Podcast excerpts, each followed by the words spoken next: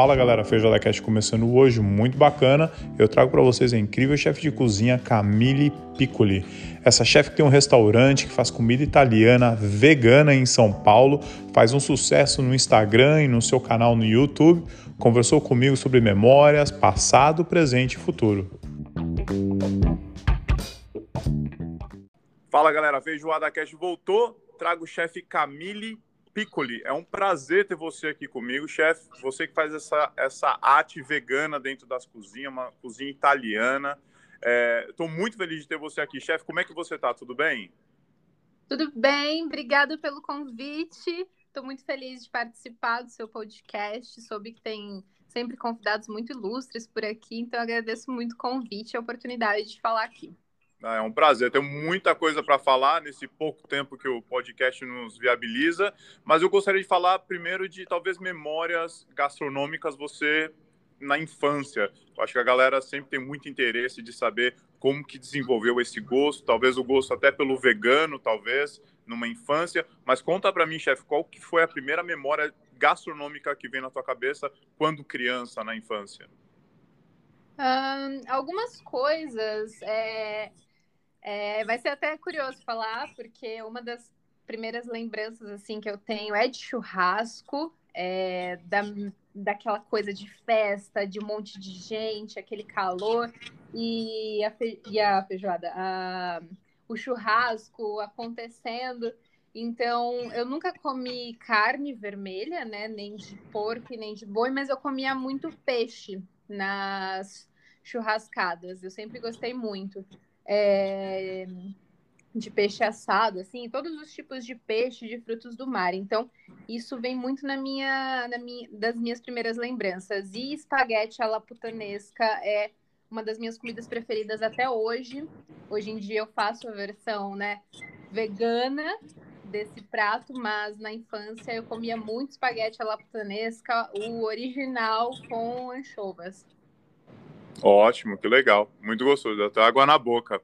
E, chefe, talvez passando um pouquinho mais pela infância, entrando um pouquinho mais na parte da adolescência, eu sei que você teve momentos de não tanta glória, né? Talvez a galera veja um Instagram e ache que a vida da pessoa é mil maravilhas, tá? Eu sei que você teve alguns momentos na adolescência, você talvez se redescobrindo, é, querendo alcançar alguns sonhos, buscando seus seus grandes desejos, né, de a independência e tal. Conta um pouquinho para a gente na parte da adolescência como você chegou até a cozinha, que é uma história bem interessante, uma história de vida, assim.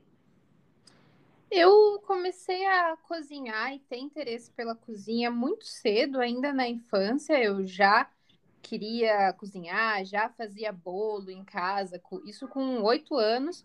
Mas assim, nunca nessa época e nem na minha adolescência foi uma coisa que eu pensava, nossa, vou trabalhar com cozinha quando eu crescer, sabe? Bem longe disso, na verdade. E eu perdi o meu pai muito cedo, quando eu tinha 13 anos. Logo depois, com 14 anos, eu fui morar sozinha. Sozinha não, né? Fui morar num coletivo cultural, morei com amigos, é, mas eu já precisava me virar sozinha para me sustentar nessa época. E foi nesse coletivo cultural que eu, que eu trabalhei.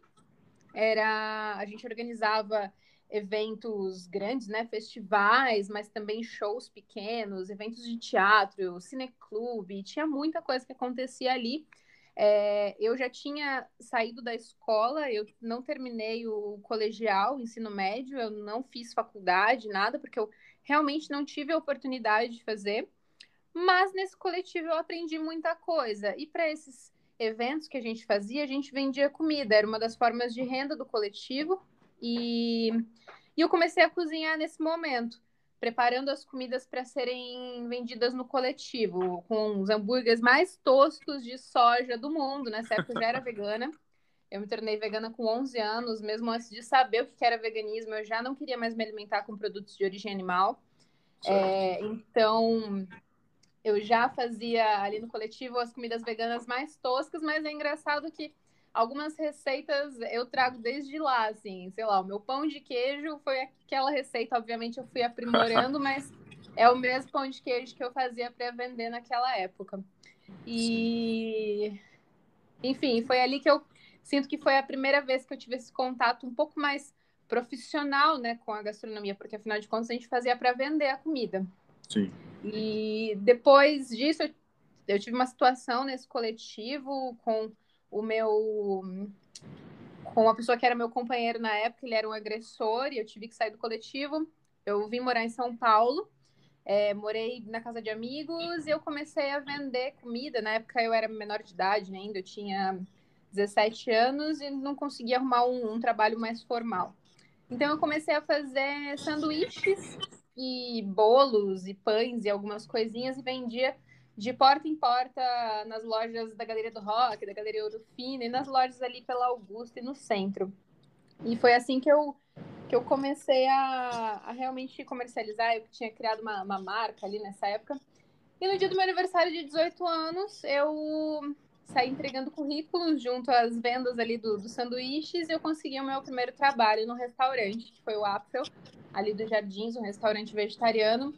E foi assim que eu tive meu primeiro trabalho formal, mas foi uma adolescência com altos perrengues. Hoje em dia eu lembro de tudo isso com muito carinho, assim, sei que foi tudo isso que me formou até aqui. É, não foi uma, uma universidade, não foi os métodos mais convencionais, e sim a vivência e a necessidade. Então hoje eu Instagram com essa cara, de mulher branca, classe média, mas foi uma adolescência bastante conturbada. É, quem vê o close não vê o corre, né, chefe? Como pois é. a galera fala. É, chefe, é, você tem uma passagem pelo Chile também, que foi talvez uma coisa que eu não sei nem se você quer falar muito, mas eu acho bacana, porque você fala que na volta do, teu, do, do Chile, da viagem, você voltou com uma cabeça diferente, você voltou com uma, uns pensamentos mais estruturados para a parte de business que você fala bastante, né? De empreendedorismo. Talvez falar um pouquinho do Chile para gente? Claro. É... Depois que eu trabalhei nesse restaurante, é, o Apfel, eu trabalhei lá por alguns meses, foi uma experiência muito bacana. Quando eu entrei lá, eles não tinham muita coisa vegana. E eu comecei a introduzir algumas coisas lá de uma forma bem modesta, assim, ah, se a gente fizesse isso, aquilo, tudo mais. Mas eu acabei saindo de lá. Eu trabalhei lá como frila, eu não era contratada, então é, a, vaga que era para mim, ela chegou uma hora que não não estava dando mais para segurar, o restaurante não estava tão bem. E aí depois que eu saí de lá, eu fui trabalhar com outras coisas. Trabalhei no SESC, montando exposição, fiz algumas coisas diferentes assim, nada a ver com cozinha. E eu tinha uma amiga minha que trabalhava num hostel, que era um hostel que tinha um restaurante dentro e um bar cervejeiro, assim, era uma pegada bem é, carne e tal. E, mas aí eu fui trabalhar lá, como, não era na cozinha, era como recepcionista. É... Mas eu fazia algumas coisas para o café da manhã, assim e tal. E foi bem na época da Copa de 2014 aqui no Brasil. Então, era chileno, argentino, era gente do mundo todo no Brasil mas teve muito, muito chileno lá nesse, nesse hostel que eu trabalhava. E eu conheci muita gente e eu sempre tive uma paixão pelo Chile, que eu nunca soube de onde vem. É, mas mesmo antes de conhecer chilenos, alguma coisa do tipo, eu já tinha uma paixão muito grande pelo país, uma curiosidade. E quando eu conheci essas pessoas, eu falei, cara, é isso, eu vou morar no Chile e eu guardei uma grana e. Tá ruim o áudio? Não, tô te escutando perfeito, chefe. É porque tá dando eco aqui, da minha voz ela tá voltando às vezes. Ah, pra mim tá ótimo. Ah, então tá bom. É... Aí eu guardei uma grana e fui morar no Chile.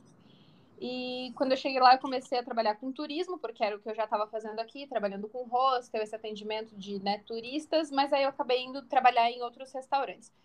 O que lá despertou muito a minha visão para essa coisa empreendedora é que o Chile é um país que ainda vive muito a memória da ditadura. Diferente daqui do Brasil, é um país que está se reconstruindo do pós-ditadura a passos muito lentos e eles ainda têm uma memória, uma cultura é, muito reprimida, assim, por conta do, do que aconteceu lá. Foi uma coisa muito mais forte para eles.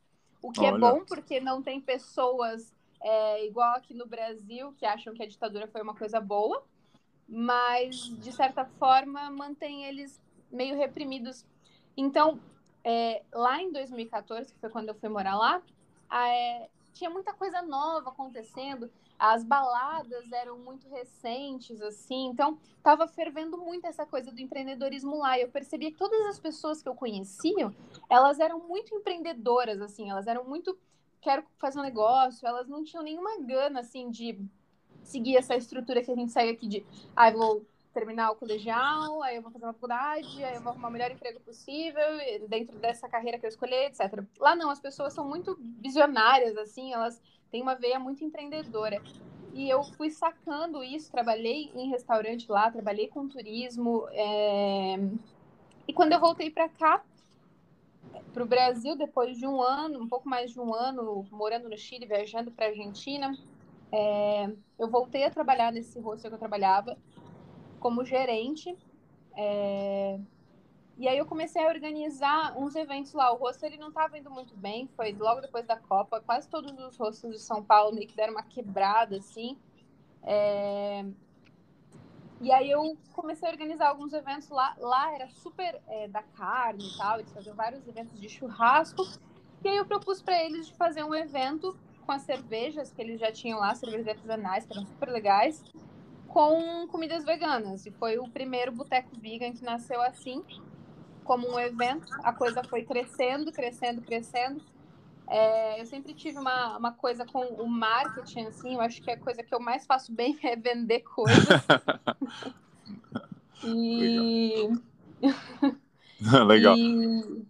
É, então, eu acho que melhor do que cozinhar, eu sei vender as coisas. a chefe é um sucesso que não te acompanha no Instagram. Acho difícil hoje achar alguém, pelo menos os chefes de cozinha, que não te acompanham. Mas, por exemplo, você faz as suas lives e você faz de uma forma que você não fala muito de você, você é mais dando dicas para as pessoas, empreendedorismo, mulheres na cozinha, que é uma coisa incrível, né? Na verdade, eu acho que muita gente acompanha pelo fato dessa sua visão mesmo. Talvez o que você aprendeu ali no Chile, você ainda carregue até hoje, uma parte visionária, mas hoje ajudando bastante pessoas, porque você tem bastante followers no Instagram também, né? Sim, é porque eu acho que nada se faz sozinho. Eu não quero construir um, um império e monopolizar um mercado. Eu quero que cada vez mais pessoas venham juntos, sabe? Eu acho que quando uma comunidade inteira enriquece e ganha e cresce, todo o resto vem junto. Então, é, essa coisa egoísta é muito antiquada de você. Ai, comecei um negócio, então eu vou crescer, crescer, crescer e ser essa coisa eternamente vertical. Eu Sim. acho que o mundo dessa forma que ele está sendo construído há tantos anos, é uma forma que já não funciona mais, isso está escancarado, é. a gente vê toda essa desigualdade e eu vejo poucas pessoas é, pensando que para não haver essa desigualdade, a gente realmente precisa mudar a forma que a gente faz as coisas e é difícil, porque é muito mais fácil a gente pensar só na gente. Ah, eu vou construir o meu negócio aqui, eu vou crescer, eu vou enriquecer, pagar o mesmo salário de merda para as pessoas que trabalham comigo, o mínimo possível, né? para eu continuar crescendo e todo mundo tá aí. Não vou compartilhar as minhas receitas, não vou compartilhar como é que faz isso, porque só eu quero ser lá a estrela e a pessoa que acontece, que enriquece. Eu quero que todo mundo venha junto. Eu quero que a equipe que trabalha comigo cresça comigo e eu quero que outras pessoas empreendam, que elas cresçam, porque tem mercado para todo mundo e eu acho que se todo mundo for crescendo por igual, todo mundo cresce junto e a gente vive, vai viver menos desigualdade, sabe? Sim. Então, é nisso que eu acredito. Por isso que eu quero compartilhar tudo que eu tenho compartilhado. No Chile, as pessoas tinham muito essa, essa ideia, assim, tipo, de pequenos empreendedores e vamos todo mundo junto. Era sempre. Eu percebia que era uma rede, assim, de amigos, que todo mundo empreendia em pequenos negócios. As pessoas tinham uma coisa muito coletiva, assim que era uma coisa que me atraía muito, porque eu venho dessa escola, né, de coletivo, de viver numa casa coletiva, onde as pessoas é, vivem juntas e trabalham por um bem comum. Então, são coisas muito alinhadas. Eu acho que é isso que essa escola da vida me trouxe e uma coisa que uma faculdade convencional não me traria. É, com certeza, falou tudo. Chefe, falando um pouquinho agora de empreendedorismo, porque aí com certeza você dá uma aula, né? É, quantos negócios você, não, não sei números de negócios quantos você teve, mas você sempre empreendeu na parte vegan? Foi sempre focado no vegan? Foi sim. É, como eu estava falando, o Boteco Vegan foi o primeiro negócio ali, ele começou como um evento itinerante, e a coisa foi crescendo e se tornou o Vaca Atelier. Mas, paralelo aos eventos do Boteco Vegan e o Vaca Atelier, que era um pequeno restaurante, que a princípio a ideia era só servir jantares secretos. É... Não sei se você conhece, se as pessoas que estão ouvindo conhecem o conceito de jantar secreto, mas eu basicamente, na minha casa, servia jantares para poucos convidados que tinham que fazer uma reserva. Eu não revelava o menu e só revelava o endereço algumas horas antes das pessoas virem para o jantar.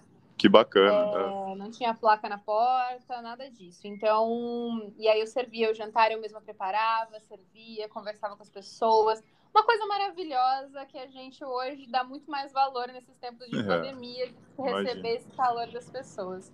É. Mas, enfim, paralelo a esse restaurante, né, que já estava acontecendo, que era o Vaca Ateliê Culinário, é, eu comecei a, a Padoca Vegan, que surgiu, né, esse nome e tudo mais por causa do Boteco Viga, que começou como um evento também, que eu fiz um evento de uma semana de padaria, fazia já o de boteco, resolvi fazer o de padaria. E acabou se tornando um negócio também. É... A, a padaria cresceu, cresceu muito. Desculpa. Imagina. A padaria cresceu e se tornou um negócio mesmo. Lá eu tinha duas sócias e foi onde eu sofri um golpe dessas sócias. Mas sem rancores, acho que tudo serve para a gente aprender cada vez mais e fazer outras coisas melhores no futuro. Sim, com certeza. Chefe, só tem uma dúvida. Você falou que não estudou gastronomia, foi o que eu entendi na conversa. Da onde você tira as técnicas, criação de prato? Toda, todo dia você coloca alguma coisa nova. E outra, vegan não é uma coisa que, que existe muito acesso, né? acredito que Estados Unidos, Europa, que já fazem isso mais tempo, tem bastante coisa, mas no Brasil não é uma coisa tão recente. Da onde tira imaginação, técnicas novas, adaptações? É, você faz muito, você faz muita pesquisa? Eu faço muita pesquisa. Eu sou uma pessoa. Eu engasguei aqui com o chá que eu estava bebendo. É, eu faço muita pesquisa, eu sou uma pessoa extremamente curiosa e eu tenho muitos interesses além da gastronomia e eu acho que a inspiração ela vem de todos os lugares. Não é só a gente ficar acompanhando chefes e coisas de culinária que a gente vai arranjar inspiração para a gastronomia. É, eu gosto muito de arte, eu gosto muito de ciência e química, especialmente. Então, eu acho que eu consigo fazer essas adaptações e é que eu enxergo a comida de uma forma que não é uma coisa. A comida está aqui, esse prato de massa está aqui, ele é assim. Eu tento entender como aquilo é construído, sabe? A química da coisa mesmo é, o que, que faz a massa ser aquilo e ter aquela construção. É, é, é, é, quanto de gordura, é quanto de açúcar, é quanto, sabe, de sólidos, de líquidos, o que, que faz a construção das coisas. Essa minha curiosidade pela química das coisas, eu acho que é o que me, me faz conseguir reproduzir sem produtos de origem animal tão facilmente diversas coisas que são feitas com produtos de origem animal e que a maioria das pessoas não consegue enxergar a possibilidade de fazer isso com produtos vegetais. Porque Sim. no fim das contas, não é que a gente precisa. É claro que carne é carne, ponto. Mas outras coisas, por exemplo, na culinária italiana, né? As massas, aí sei lá, na confeitaria, os doces, não vai nem carne e não vai, é, né? Você precisa Sim. do ovo e do é. leite, é. mas para que que você precisa disso? Que quais são os componentes químicos que fazem é, a diferença naquilo. Então, é assim que eu enxergo. E não, ah, eu preciso do ovo. Não, não preciso do ovo. Eu preciso dos componentes químicos que tem no ovo. Então, o que, que eu preciso para reproduzir isso de uma outra forma? É assim que eu enxergo a, a comida. Sim, não, entendi, perfeito. Agora eu, conseguir botar a cabeça ao redor. Não sei assim, se eu assim, respondi bem a sua pergunta. Não, sim, com certeza, porque eu fico impressionado o quanto você cria, e eu sei que eu sou chefe também, né? Mas talvez claro. não esteja no, não sou do seu nível aí dessa galera, mas eu sei que não tem muita coisa e coisas novas não vêm de graça também, né? Então eu fico imaginando é. como você tira inspiração, da onde, onde que você busca as receitas, porque não tem muita coisa e você faz muita coisa nova. Isso que eu acho muito bacana também. A galera fica atrás de você, a galera, né? Você, o seu Instagram bomba, suas lives bombam, porque a galera sabe que o seu conteúdo é genuíno. Isso é muito bacana também. Chefe, eu queria falar que hoje é um dia muito feliz. Você está abrindo o restaurante, né? Está reabrindo o restaurante.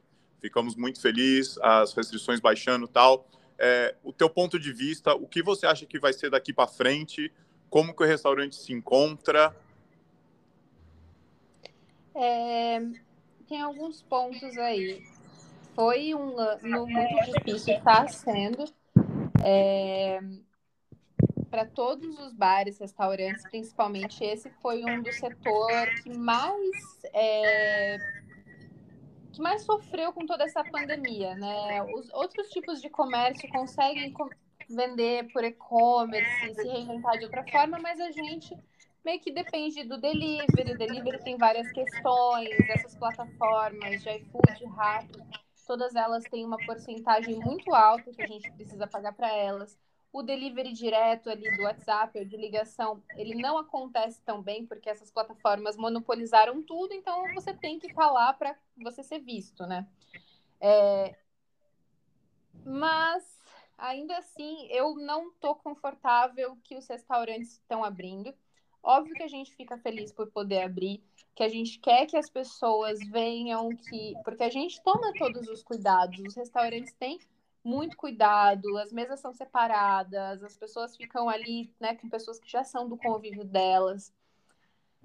Mas eu acho que abrir restaurantes abre uma, uma coisa na cabeça das pessoas que, mesmo com tudo fechado, elas já acham que tá tudo bem. Só que eu acho que aí quando começa a abrir as coisas assim, todo mundo começa a achar que tá tudo muito bem, que a pandemia já passou, e aí aumenta o número de casos, aí fecha de novo. Então é sempre esses mini tombinhos, né? Aí fecha, aí abre, muda o horário, aí tem todo esse desgaste de ficar. Agora é esse horário, agora é o outro, porque tem toda essa coisa da divulgação do cliente, né?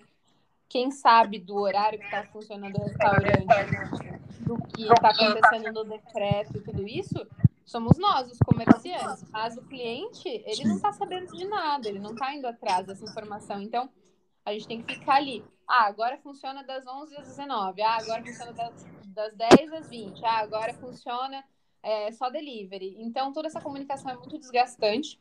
Então, é, um, é complicado esse abre e fecha. E eu sei que muito provavelmente vai fechar de novo, porque não está diminuindo o número de casos. Então, eu acho que esse ano ainda vai ser um ano bastante complicado e a gente precisa estar tá se reinventando o tempo todo, seja fazendo coisas novas para o delivery, formas, outras coisas para o delivery, é, encomendas, mas é um ano que a gente ainda vai ter que ficar sobrevivendo e não não é um tempo para negócio nenhum, né, nem pequeno negócio nenhum crescer. Então é assim que eu enxergo esse ano. Espero que chegue a vacina logo, como todo mundo, para que a gente volte a abrir normalmente. Sim, com certeza.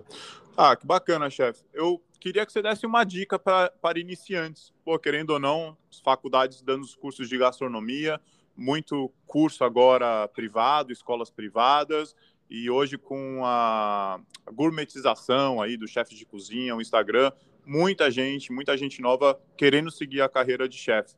Qual é a dica que você dá para alguém que está começando assim? Se alguém pudesse ter te dado a dica no dia que você veio para São Paulo, foi vender sanduíche, se você poderia ter escutado uma dica para o seu futuro, o que você gostaria de ter escutado? Um, acho que eu sempre segui uma, uma, uma coisa muito freestyle, assim, então eu nunca me apeguei muito a, aos modelos da coisa e eu sempre quis fazer tudo diferente.